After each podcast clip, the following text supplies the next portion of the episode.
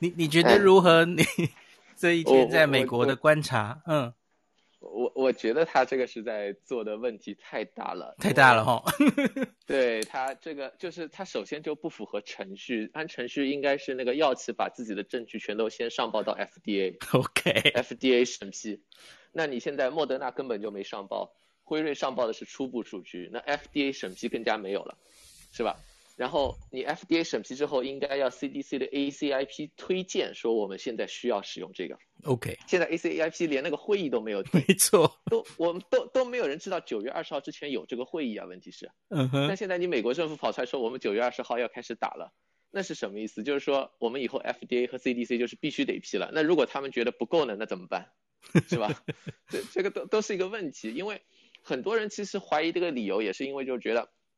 你们是政政府和药企在联合起来，在营销东西，在卖钱，是吧？嗯哼，嗯哼。他他觉得你你是没有独立性的，我不相信你的疫苗是真的安全的。但你现在这样的行为，那么你的药物监管机构还有 CDC，它的独立性在某种程度上也受到影响吧？因为你你现在让让 CDC 它怎么做？它原先连这个会议都没有的。那么就是说，你现在必须得是九月二十号之前必须得开这个会，然后如果是不通过的话，那就问题更大了。是吧？因为因为万一不通过，那么就是一个巨大的混淆。你你就相当于是，你你你告诉人家要可以开始打了，然后你现在说好像又不行，或者是我们要继续推迟，哎，这完完全不能这么做嘛。呀、yeah.。而且而且另外就是说，你你比如说他那个就没有说到强生，那强生也一千三百万人打了呀，在美国这里是吧？嗯嗯。那些人怎么办？他说：“我们过几个礼拜再来说这件事情，他会 update。但问题是，你九月二十号才才决定做这样的事情，是吧？至少到九月二十号嘛。如果 ACIP 说到时候不是所有人打的话，那可能九月二十号还不是所有人打，是吧？嗯，你完全可以等几个礼拜嘛。你你既然已经说过几个礼拜会有强生数据，那你等几个礼拜等到强生一块儿来说嘛。你你现在突然之间说这么这一件事情，那人家一千三百万人打了强生的人，他们本来就上一周就已经是比较。”比较尴尬的一个局面了，就是那个免疫抑制的人，OK，像这样的人打，他们也没有资料嘛，哈，对，没有资料，这样的人可能比较少，在美国这里、是吧？免疫抑制的人里面打强针的，但是万一有的话，那个人处的环境就是非常尴尬的，就是说我我不知道我要不要打，你们没有说是吧？嗯哼，然然后他就在那儿等在那里，你现在做这样的行为，那也是让人家就是相当于是一千三百个人都不知道怎么怎么做这件事情，然后包括那个说。呃，八个月那个时间，他说八个月不是一个 magic number，不是一个神奇数字，不是说非死扣八个月，你可以早一个礼拜，也可以晚一个礼拜，道理上是没错。但万一这么一说的话，那那人家会怎么想？有些比较焦虑是，为什么不是六个月？为什么不是七个月？是吧？那为什么不是现在呢？你你 为什么还要到九月二十号呢？是吧？你这这样的行为，最后。他一方面是现在确实有很多人在尝试自己去打第三针，这个不太好，想办法阻止是吧？我们就把第三针的方针政策拿出来。但是你这样没有太多科学依据的，很随意的就说我们到九月二十号才开始八个月，是吧？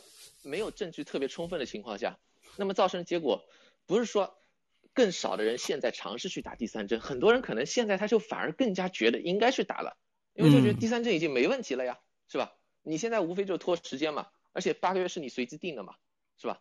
那我为什么不四个月去打？我为什么不不六个月去打？这些都是在那里的问题。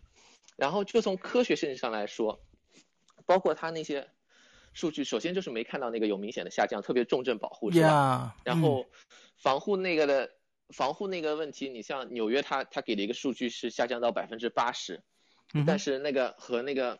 明尼苏达那边的数据又不太一样，这些本来一些区别要要去细分一下，到底怎么回事情？是不是就是辉瑞的问题，还是说 mRNA 疫苗普遍的问题？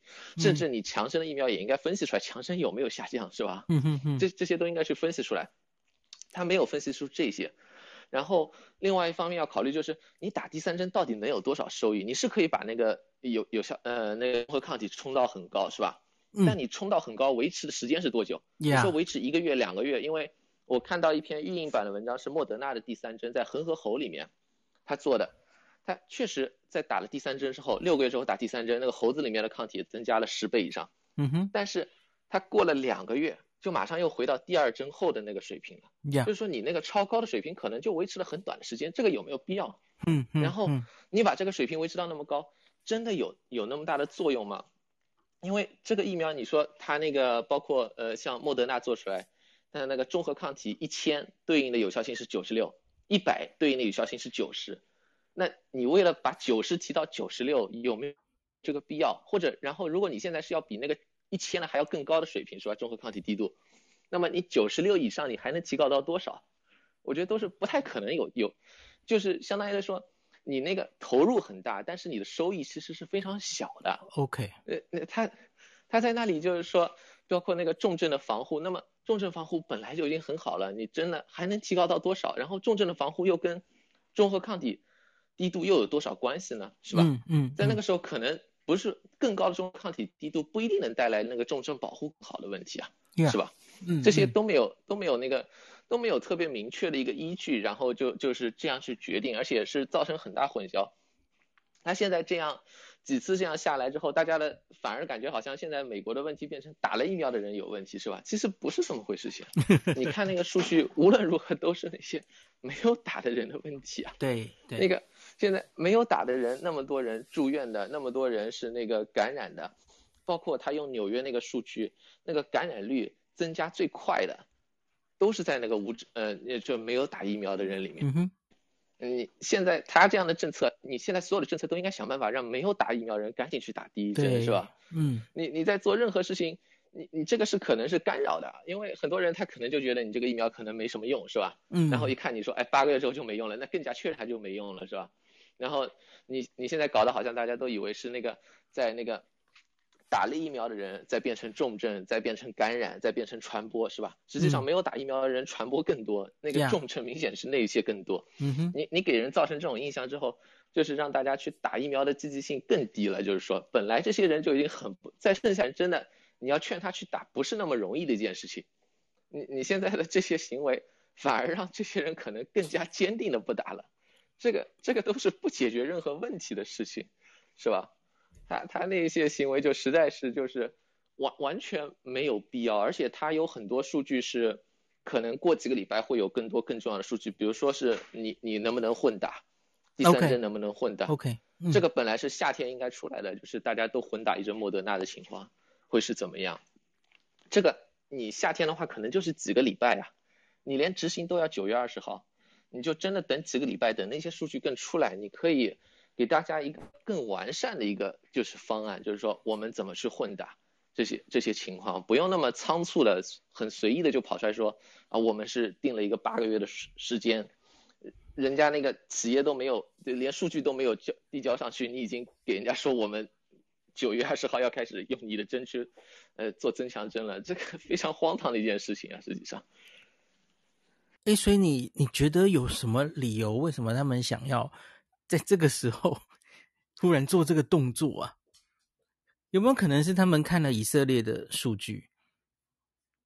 诶，我我不知道你有没有看到，就是宾大的一个统计系的主任，应该是他发了一篇，就是分析那个以色列的数据，嗯嗯嗯，就是说有那个 confounding effect，把那些除去之后，那个就是没有那么大，就是保护作用还是很好。OK，因为我我我我不知道，就是他们对以色列数据到底是。因为他们还是说他们他们在关注，但是好像也没有提到他们看到具体的数据怎么样，对，对，整场都没有讲的，对，都没有讲，嗯，这个这个就是一个很大的问题。如果他们真的觉得就是以色列那个趋势确实值得研究，因为他那个呃住院什么也在上升，Yeah Yeah，但是。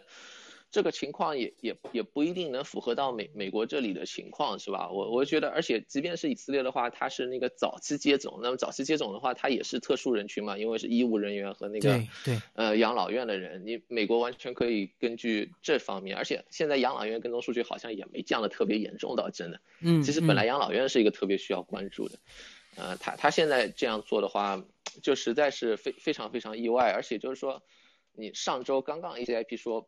普通人不需要，然后对一周之后立刻来这么说，其实是非常，呃，就就造成那个就是非非常影响那个就他们那个 ACIP 这些的独立性和权威性的，这个这个都是都是很大的问题了，实际上。哇，实在是令人觉得有点类似那个时候口罩令大转弯的感觉哈，然后这个好像诶，是的，是的。其实从某种程度上，我我就觉得他这个说法就是说我九月二十号要给大家开始打增强针了。嗯哼，嗯、呃，有点像当时那个川普就 Trump 就说什么啊，我大学之前肯定就有一个疫苗批准了，因为这个本身不应该是你来做的一件事情，啊、相当于来说，你应该让他的你你应该让 FDA CDC 去做这件事情，你不能人家没有做的时候你就已经给人家设了个限定，就说我九月二十号开始做什么事情了。这这个是完全不应该的，因为那个时候也是连药企都没有去申报啊，嗯、哼你怎么能说我我我我十一月十一月之前就大家能打上疫苗呢？显然不能这么做啊，是吧？那么现在是一样的，因为它临床试验实际上还在做啊，你包括那个安全性数据还还不知道我们的标准是怎么定的，现在的问题是根本都没看到呀。嗯、对啊，它那个像辉瑞递交的应该就是很初步的那个，就是有那个免疫反应，其实和莫德纳做出来是差不多那种情况嘛。对，那个可能就几十个人上百个人啊。对，难道安全性数据这个标准吗？这个不是这么回事情啊！你你现在突然间说九月二十号开始的话，那么这后面的实验怎么做？后面的数据怎么办？万一，比如说那个 C FDA 如果定的是一万人的一个安全性数据，他到时候没有一万人，那怎么办？难道就算了吗？看起听起来越听觉得问题越大哦，而且就是美国自己这样搞，我我比较担心就是。别的国家就会跟进了哈，因为美国实在太有指标意义了哈。啊，真的是。是的，而 而而且就是说，而且他现在定这么多人的话，那么问题是，嗯、呃，实际上我我非常怀疑啊，因为他这样定的话，最后第三针去打的人不会特别积极。为什么？因为你没有特别充分的数据，然后呢，你你这个东西呢，也也也很随意的去说，是吧？呃，很很多人可能不是会那么积极去想第打第三针。但是你一旦人群定的那么宽，那么意味着他要准备的疫苗要准备的很多啊，呃，就就他要囤的疫苗会很多。OK，呃，像他们现在说的是，呃，确实不影响那个捐赠给国际的，呃，短期之内可能看是这样的，但是如果你真的到时候是定的是全美国的人，每个人要准备一个第三针的话，嗯哼，那么这个就是另外一回事情了，因为你你很可能你你你虽然只有。一万个人来打，但是你认为你有一百万个人是吧？一百一个城市里面有一百万人，那你要准备一百万针呐？那那那你不可能就准备一万一万针在那里，所以你你买的量会完全不一样。然后那些药企的话，交货都是有先后的，呃，那么他现在九月二十号要要开始打的话，那么辉瑞、莫德纳肯定优先交货给他呀，这个是必然的一件事情，因为那个定价高嘛，卖给美国、卖给欧洲的定价高啊，你交到 COVAX 的定价会更低，是，那么他是会有优先权的。你这样优先权一来的话，就是说，本来呢，如果你是比如说几十万、几百万，这个问题不大。那个，但是你现在毕竟是美国人口是三亿啊，你你这样一个人数放在那里的话，你原先可能本来会优先交给 COVAX 的，都都会改，这些都是完全有可能的。然后，如果欧洲其他国家，呃，英国、法国、德国，可能现在看起来是六十岁以上这样的老年人嘛，对，那么万一也跟他一样，就说。那人家可能也想，那美国都已经开始所有人都八个月以上了，那我们为什么不是吧？这个这个都都是一个问题。然后大家一旦开始这么做的话，这个这个影响就越来越大了。因为欧洲可能是也也是上亿的人口嘛，是吧？呃呃，几亿的人口在那里，然后美国这里三亿人口，你你这样一算的话，就是你你整个就是相当于把大家的那个呃。所所有的那个疫苗的储备都都会又重新打乱一遍，这个这个都都会是很长很很哎，就就不是他们简单那么说，就是说啊不会有问题，就就真的不会有问题的。我我觉得这个真真的太理想化了，因为那个记者会上也有问了嘛，就是你现在整个疫苗的产量是有限的，你怎么可能就做到这一点呢？就是说你你产量是那么多，你本来是不需要的，你现在突然说我需要那么多，你怎么会不影响其他人呢？这是不可能的一件事情，实际上。Yeah. 好吧，诶，我忽然想到那个记者会上还有一个问题，我还可以说说，就是有有一个记者问了 T 细胞，他就说刚刚 Dr. Fauci 报的就是综合抗体嘛，哦，综合抗体的高低，然后有没有保护力，云云吼，那可是他说有没有考虑 T 细胞的影响啊？然后 Dr. Fauci 其实就有回一句说 T 细胞真的很没有，诶，他是怎么讲的？他是说，T 细胞当然也很有可能在不管是防防护你得到感染，还有避免变成重症上有很重要的角色。可是问题是，它非常难在这个你整个，你看我们追踪的这是好多好多人嘛，吼，几几万人、几十万人这样子的这么大的这个人群里面去检测这种 T 细胞，它它是非常困难的哦。然后他又回到说，可是我们看到这个中和抗体，这个莫德纳的发表这个研究，哈，中和抗体的高低是跟保护力很有关联的，哈，所以它已经是一个应该是最适当的用来做这个 COP 的标准，哈，这是我刚忘记补充的，很意外在这个这个上面有听到 COP 的 Dr. Fauci 关于他的描述这样子。诶，所以叶斌，我想问你，你觉得啊，这样下去会不会，呃，在八个月之后，难道需要第四季吗？会有这种问题吗？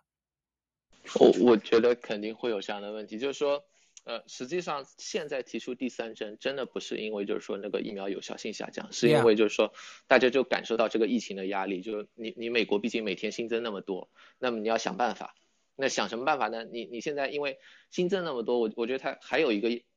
呃，考虑呢，就是说也受到一种压力，就是说现在突破性感染很多，是啊、呃，因为你每每天新增十三、十三、十四万例，你可能里面四五万例都是突破性感染，因为打疫苗的人也越来越多嘛。那么你有那么多突破性感染，很多人就说你疫苗是不是没用？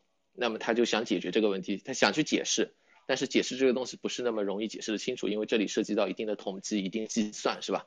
你你也不太跟一般普通老百姓可能也很难说清楚。那么他就觉得，那么。我我承认，可能我的疫苗有效性确实保护性有有些地方在下降。那么我给你一个方法，我去打第三针，他有这样的想法。呃，那么这样的想法呢，就是说我我觉得其实还是一个问题，就是说，如果疫情不退散的话，你可能永远会遇到那个突破性感染的问题，是吧？因为你你可以把这个疫苗有效性提高到百分之九十五、九十六，如果你每天新增整体病例是十四、十四、十五万，然后一般人打一一。打疫苗，一般人不打疫苗，你那个突破性感染可能还是一天都有几千啊，你你最后还是有这样的问题。那么你你到时候可能就是过两个月，你又看到那个抗体下降，这时候你又要考虑，就是说我是不是要再打一针，是吧？因为一旦这个头开了之后，这个已经变成一个就变成一个常规操作了嘛，就觉得，呃，我我看到那个稍稍微有点变化，是吧？呃，可可能没有特别明显变化，我甚至看到抗体在下降，我就在怀疑我是不是要再去打第三针，啊、呃，第四针这样下去。这是完全有可能的，呃，如果那个就是没有那么严重的疫情，那么我觉得就不太有可能有这个动力，因为你那时候也不会看到很多突破性感染，是吧？虽然疫苗有效性可能本身是没有区别的，但是一个有疫情和没有疫情的情况下，呃，给人的管干呃管干会不一样，然后他他的想法可能也会不一样。OK，因为因为这个东西就是，呃，最近美国这几个礼拜一直就在是说的是突破性感染的问题，是突破性感染为什么那么多？是不是意味着疫苗有效性下降？是吧？嗯嗯、但实际上这个背景是因为疫情那么严重，是吧？啊、呃，不是说这个疫苗有效性就是明显的就是有严重的下滑，它实际上就是那个你总数上升了，你那个呃打了疫苗的人虽然受到保护，但是它的绝对风险也在提高嘛，那个比例有一定上升是很正常，你看它总数在上升。但是你看到这样总数上升的时候，自然呢就得想办法怎么怎么解决这个问题，是吧？嗯，那那最简单的一个方法，我我再打一针能不能解决？不一定能解决，但是至少就感觉是你在做一件事情，这这个是有一定影响的。但是如果照这样下去的话，一旦开了这个头，那么可以想见，如果这个，比如说是二零二二年的时候，到时候又有一个下一个突变，是吧？其他地方又跑出来一个突变。然后又又来引起很多的人感染，是吧？因为因为这个接种率可能本身也就百分之六七十，可能也到顶了，上不去了。嗯，对。那么然后到时候你又看到很多突破性感染，这个时候你你可能那那怎么办呢？反正之前已经打过一针增强针了，是吧？他们现在反正就再再来一次，再重新来一次，这是这是完全有可能一件事情。呃，有没有实际意义？可能没有太大意义，因为呃，像那个。mRNA 疫苗像他们之前做出来，它确实是有那个就是呃淋巴结的那个生发中心那个在形成啊，是这个就就是 memory cell 嘛，哈，对对，它它那个都在形成一个长期的免疫，那么再长期的免疫可能就需要这些细胞转移到骨髓里面变成浆细胞，嗯，这个可能几十年都会在那里产生，可以不断产生一定一定量的抗体，比较低量的抗体，可能不是特别高，但是它就证明它是一个长效长期的免疫嘛。OK 啊，你你再去打第四针、第五针，对这些有没有帮助？我觉得如果你要打增强针，呃，最有明显意义的是，如果它本身没有形成那个浆细胞，你现在打第三针把它形成了，是吧？那么你可以说我在呃引诱发一个长期的免疫保护。了解。嗯、如果如果仅仅是就是说，哦，我我我我让他两个月把那个抗体维持两个月非常高的抗体低度，我就觉得这个事情实在是。没没有太大的意义，就就是本身这个收益真的是非常低。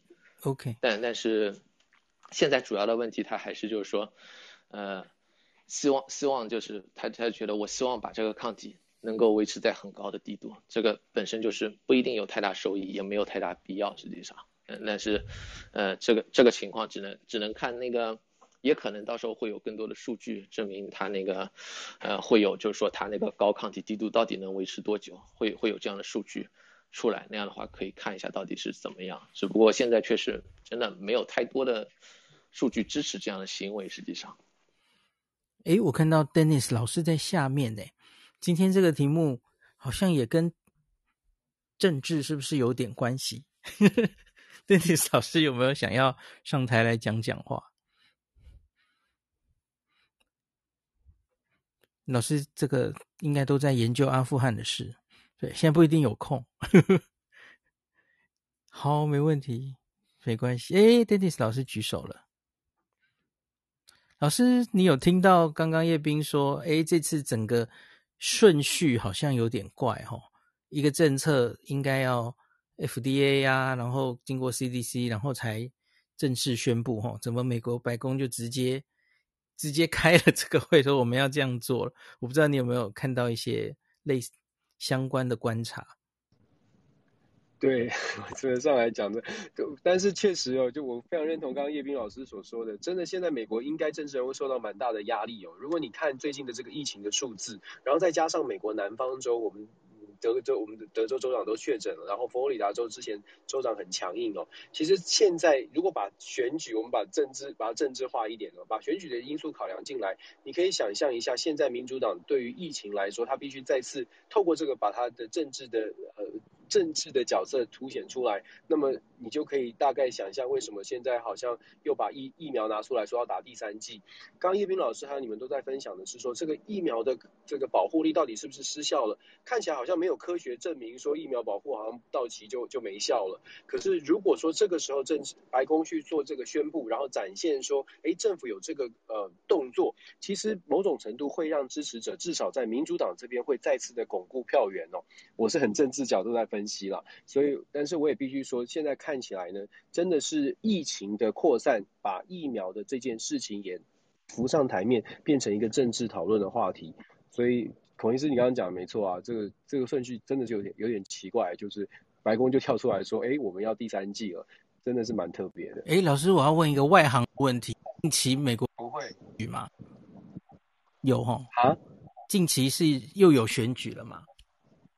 二零二二年就要选举了，所以现在其实，在各州已经开跑了，了解，就是初选了，了，对，已经出，已经完全开跑了，所以政治议题会越来越多。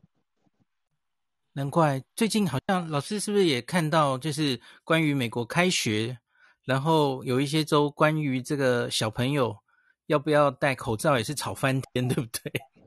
吵吵翻了，已经变成非常的政治化。我可以跟大家分享我我自己家的小孩的学区，才上才上学一个礼拜啊，学校已经公布大概超已经超过三百个小朋友在这个学区里面，已经有三百个小朋友就是确诊了，还不包括不不。就是不讲的哦，因为如果你跟家长跟学校讲说我的孩子确诊了，你就必须回家十四天嘛。可是因为如果你不讲的话，家长可以继续去上班，还可以把小孩送送回去。那很多的小孩只是流鼻涕，所以有些家长他是看到孩子流鼻涕、生病发烧，他就他就他就不去测，他就是把小孩放回去。在在我们德州啦，因为没有强制一定要去测。COVID 检测哦，所以这这样这样的情况就可以就可以预测这个疫情，我觉得至少在我们德州会觉得大概大概 hold 不住，应该还会再往上走。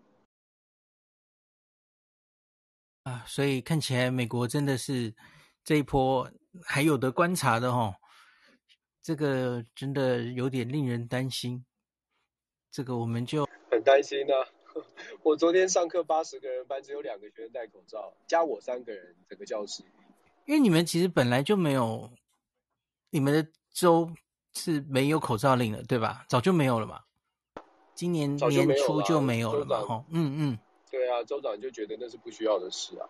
现在更令人担心的是他自己得啦，然后他有很好的医疗照顾嘛。他打了很贵的单株抗体呀。真的哦，就是可想而知哦，就是他大概不会有太大的问题。然后他接下来就是你知道美国人的想法会不一样，他接下来就会讲说，哦，其实 COVID 不可怕。我太多的学生回来。真的真的，我的好多的学生回来就是回来上课，然后就说：“哦，老师，我得过了，没什么，就是感冒。”你知道这个口耳相传，再加上我们所在的德州，你就可以想象这个这个力量有多大。到现在为止，那个疫苗呢，就是大家爱打不打的。所以虽然说美国平均好像六七成有打过，嗯、可是在德州在南方州就是大概四五成而已。OK，所以 OK，这个大家不想打。嗯，四五成，哎，台湾差不多耶，不知道怎么会这样子。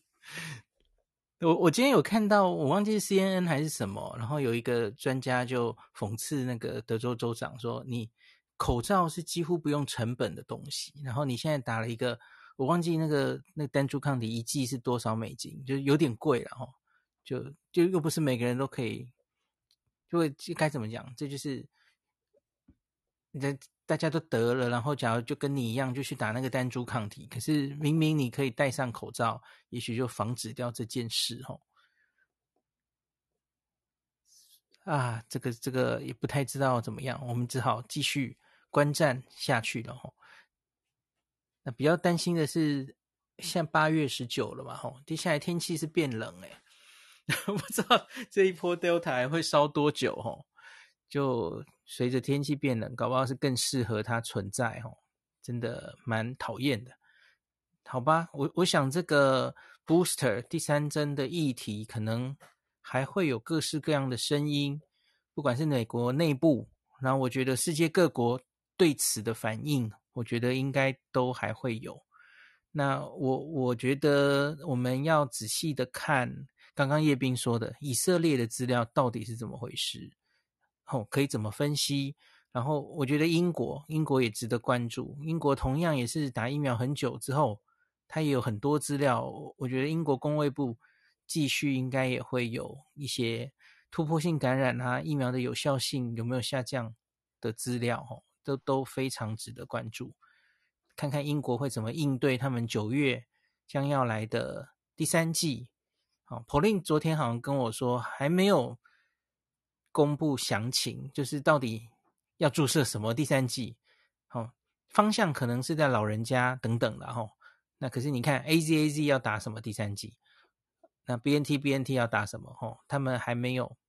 我觉得他们的决定其实跟台湾也息息相关嘛。哦，我们很多打两剂 A Z 的人，那第三剂该打什么？哦，我我是一直密切注意，英国这边应该会给我们答案。好吧，那今天就我觉得今天的房好棒哦，好像全球串联晚安新闻啊。哎，孔医师，我可不可以问一个也是外行的问题？请问，请问，就是我们现在在说 Delta 变种株，那现在有没有可能就是未来就是在交流之后，然后开放边境之后，又有什么新的变种株啊？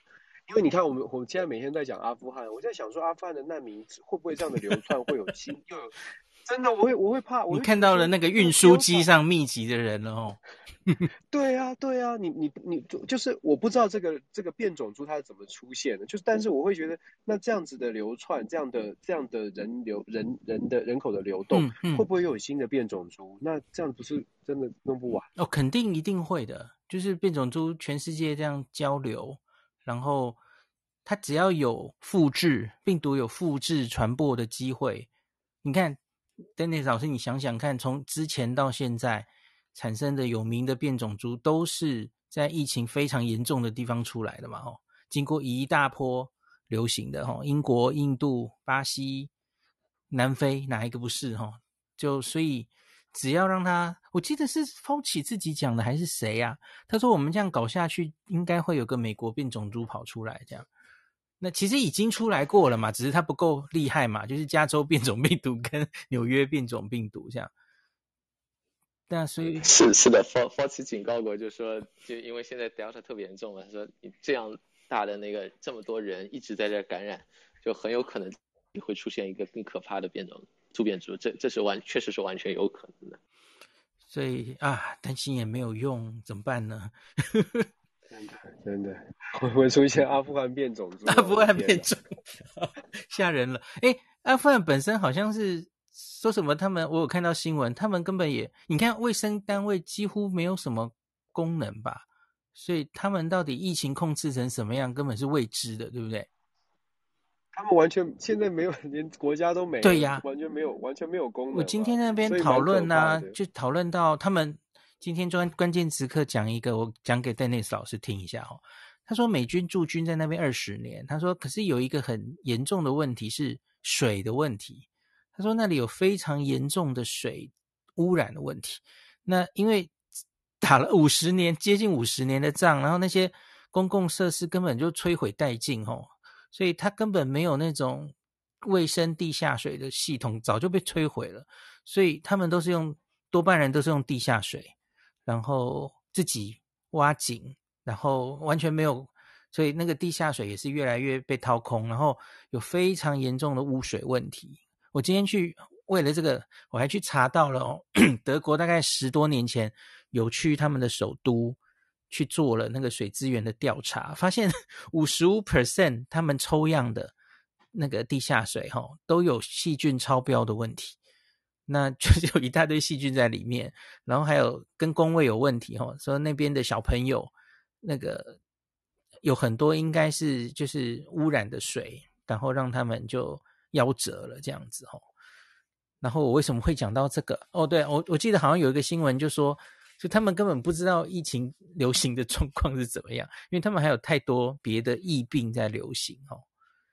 然后好像美国大兵是那里的水是根本不可能喝的，连洗脸碰到脸他们都弄到嘴里，他们都不敢哦，因为只要喝进去，很可能就会拉肚子这样。然后 就里面很多大肠杆菌什么的哦，所以他们说水都是从美国运过去的这样子。嗯，没错没错，所以我所以你知道之之前那个 WHO 虽然可能大家对谭德赛有点意见，可是他说那个疫苗啊，要尽量的让一些未开发的国家也赶快的施打，不然的话这个疫情真的会无法无法停歇下去。这其实有点道理哦。就像孔医生你刚刚说，如果像阿富汗，甚至是我们还不知道，像非洲很多国家，如果他们是现在的状况没有疫情爆发，是因为他们也不知道到底是什么病，那其实蛮危险，这对公卫来说说说是很很大挑战。啊，真是的，就不敢想下去了。真的，真的，睡觉吧，睡觉吧。好，感谢今天叶斌 Dennis 老师上来哈，感谢 Nobilo 上来陪我们。好，大概就这样喽，今天就录到这边，很很高兴今天有 Dennis 老师一起来解读政治方面的 看法，然后叶斌也上来分享。我我好像第二次还第三次看到叶斌这么有点激动呵呵。对于这个政策不太满意哦。好，哎，那叶斌会不会你自己也要开房讲这件事？定在星期几讲？哎，不知道，因为周六早上是那个新加坡那边的一个房间嘛，所以可能不一定有时间。其实我还想再看看他会不会有数据进一步的公布，Okay. 因为那个一直说 CDC 会公布嘛。Yeah, yeah. 到时候看吧，有有机会肯定跟大家再聊一下这个话题。好的，因为这个肯定以以后还是会。